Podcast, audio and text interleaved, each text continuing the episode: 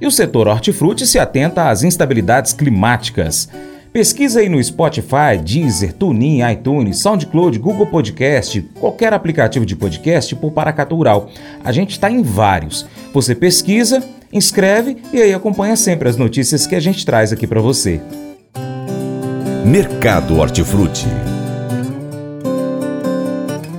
Cientistas descobriram que não é apenas o tipo dos alimentos que você ingere que pode influenciar a sua saúde e o seu metabolismo, mas também a ordem em que você os ingere. Ah, vegetais ricos em fibras, proteínas ou gordura no início da refeição e carboidratos refinados como arroz, pão ou macarrão, por exemplo, por último, seria a ordem ideal para melhorar os níveis de açúcar no sangue e estimular os níveis de hormônios que promovem a saciedade, já que desaceleram o processo digestivo e podem até mesmo ajudar na perda de peso. A estratégia de comer os vegetais primeiro também pode ajudar a prevenir Uh, elevações grandes e sustentadas nos níveis de açúcar no sangue após as refeições. Além dos nutrientes e das calorias, muitos fatores importam quando se diz respeito ao impacto dos alimentos na saúde, como o grau de processamento dos alimentos, a hora do dia em que são comidos e a forma exata que são consumidos. Agora vamos falar do mercado hortifruti.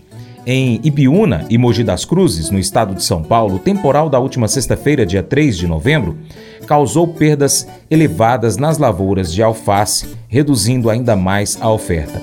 Produtores contabilizam os danos gerados pelas rajadas de vento, mas o que já está confirmado é que a disponibilidade, que já era reduzida, deve passar por uma nova retração. Esta época do ano, historicamente, não apresenta demanda tão aquecida pela folhosa, algo que já causa um ritmo mais lento no plantio. No entanto, este fator vem sendo acompanhado de um clima prejudicial à produção nos últimos meses, com variações bruscas de temperaturas e altos índices pluviométricos. Desta forma, começa a faltar alface no mercado, algo que deve impulsionar os preços no decorrer desta semana, de 6 a 10 de novembro, conforme informações do portal Hortifruti Brasil. E para trazer mais detalhes sobre a produção de frutas e hortaliças aqui no Brasil, vamos conferir o episódio do mês do canal Hortifruti Brasil. Dayana Braga, João Diogo e Marcela Barbieri têm as informações.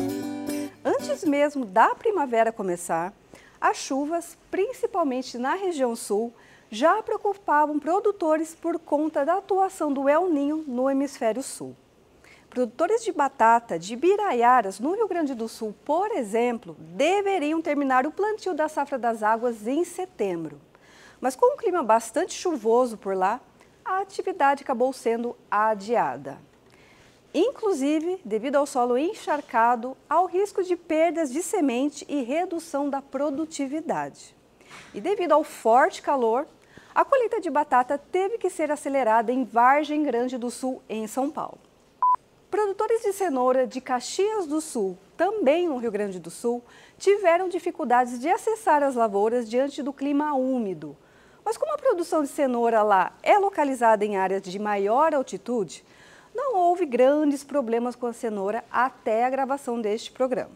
E o calor acaba acelerando a maturação do tomate, proporcionando maior oferta no mercado e, portanto, menores preços.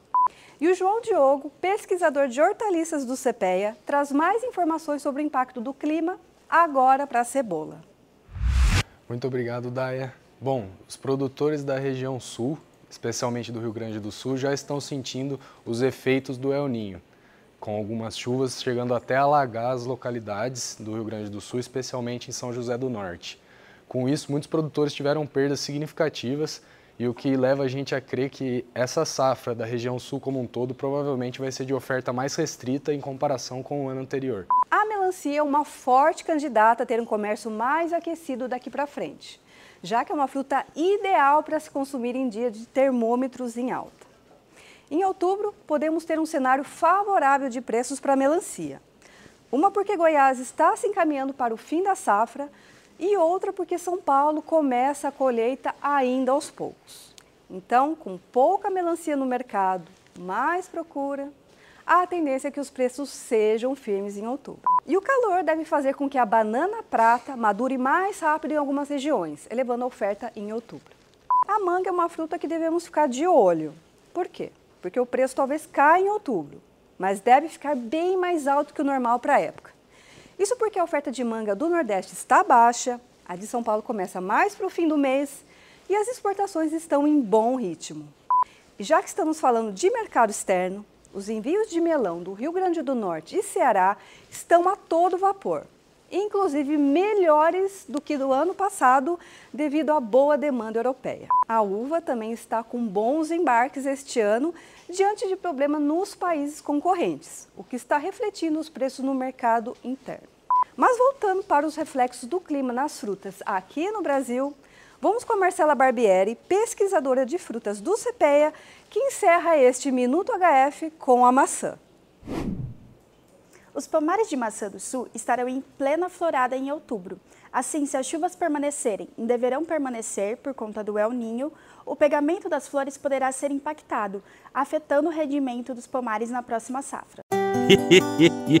Mas eu vou dizer uma coisa pra você, viu? É, se quiser colocar propaganda sua aqui nesse programa, ó, eu vou dizer um negócio, você vai ter um resultado bom demais, senhor. É isso mesmo, é facinho, facinho, senhor. Você pode entrar em contato com os meninos ligando o telefone deles, é o 38, é o 99181 0123, bem facinho. É muito bom porque porque aí a sua empresa vai sair dentro de um programa que é ligado aí ao homem para a mulher do campo. É nós que vai estar tá assistindo e também vai ver sua propaganda. É bom ou não é?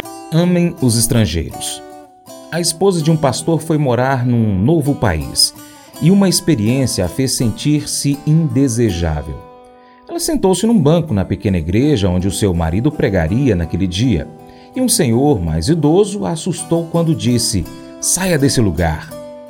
A esposa desse idoso se desculpou dizendo que eles, ela estava sentada no banco que eles sempre ocupavam. Depois, a esposa do pastor ficou sabendo que as igrejas alugavam bancos para arrecadar dinheiro e isso também assegurava que ninguém se sentasse no banco de outra pessoa. Aparentemente, parte dessa mentalidade continuou ao longo de décadas.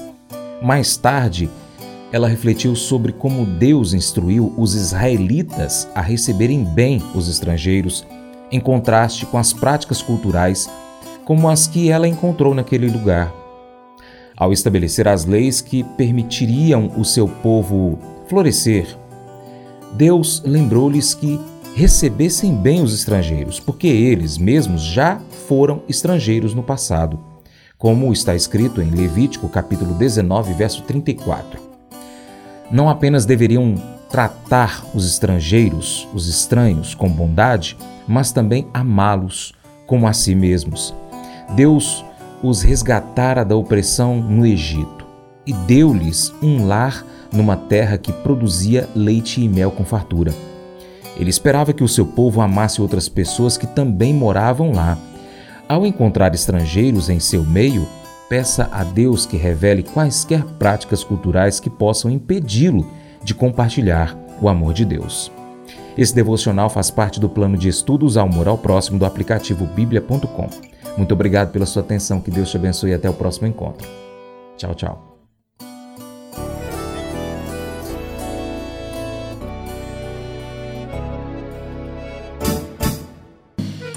Acordo de manhã para prosear no mundo do campo, as notícias escutar. Vem com a gente em toda a região com o seu programa Paracatu Rural. Tem notícias, informação e o mais importante, sua participação. Programa Paracatu Rural. Programa Paracatu Rural.